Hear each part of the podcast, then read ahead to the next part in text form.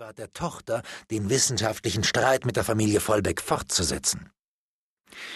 Nein, ich habe heute Abend noch einige Kapitel zu erledigen. Die Materie ist sehr anregend, antwortete Gretchen. Sie sagte das so gleichgültig, als wenn sie Professor darin wäre. Noch einige Kapitel? wiederholte Frau Rath, und ihr Mann erklärte mit einer von Hohn durchtränkten Stimme, es ist eben doch eine Wissenschaft, die scheinbar gelernt werden muss. Gretchen nickte nur zustimmend, da sie zwei handgroße Butterbrote im Munde hatte, und es trat eine Pause ein, während welcher meine Mutter halb bewundernd auf das merkwürdige Mädchen und halb kummervoll auf mich blickte. Dies weckte in Frau Vollbeck die Erinnerung an den eigentlichen Zweck unseres Besuches. Die gute Frau Thoma hat ihren Ludwig mitgebracht, Gretchen. Sie meint, er könnte durch dich ein bisschen in den Wissenschaften vorwärts kommen. Fräulein Gretchen ist ja in der ganzen Stadt bekannt wegen ihres Eifers, fiel meine Mutter ein. Man hört so viel davon rühmen, und da dachte ich mir, ob das nicht vielleicht eine Aufmunterung für meinen Ludwig wäre. Er ist nämlich etwas zurück in seinen Leistungen. Ziemlich stark, sagen wir, ziemlich stark, liebe Frau Thoma, sagte der Rat Vollbeck, indem er mich wieder durchbohrend anblickte. Ja, leider etwas stark, aber mit Hilfe von Fräulein Gretchen und wenn er selbst seiner Mutter zuliebe sich anstrengt, wird es doch gehen. Er hat es mir fest versprochen. Geld, Ludwig.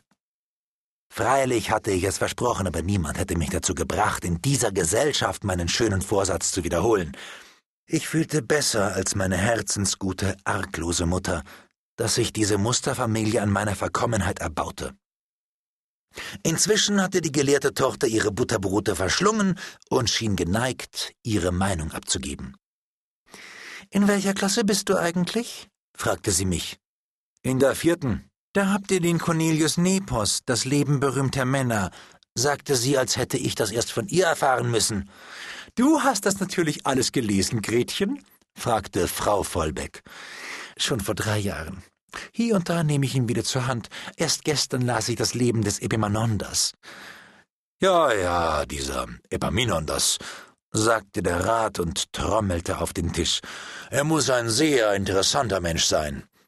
Hast du ihn daheim? fragte mich meine Mutter. Ja, sprich doch ein bisschen mit Fräulein Gretchen darüber, damit sie sieht, wie weit du bist. Wir haben keinen Epaminondas nicht gelesen, knurrte ich.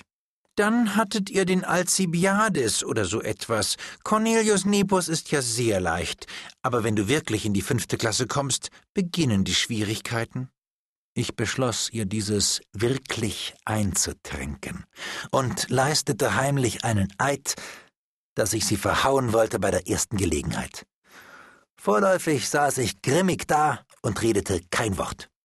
Es wäre auch nicht möglich gewesen, denn das Frauenzimmer war jetzt im Gang und musste ablaufen wie eine Spieluhr. Sie bewarf meine Mutter mit lateinischen Namen und ließ die arme Frau nicht mehr zu Atem kommen. Sie leerte sich ganz aus, und ich glaube, dass nichts mehr in ihr drin war, als sie endlich aufhörte. Papa und Mama Vollbeck versuchten das Wundermädchen noch einmal aufzuziehen, aber es hatte keine Lust mehr und ging schnell weg, um die Scheologie weiter zu studieren. Wir blieben schweigend zurück. Die glücklichen Eltern betrachteten die Wirkung, welches das alles auf meine Mutter gemacht hatte, und fanden es recht und billig, dass sie vollkommen breit gequetscht war. Sie nahm in gedrückter Stimmung Abschied von den Vollbeckschen und verließ mit mir den Garten.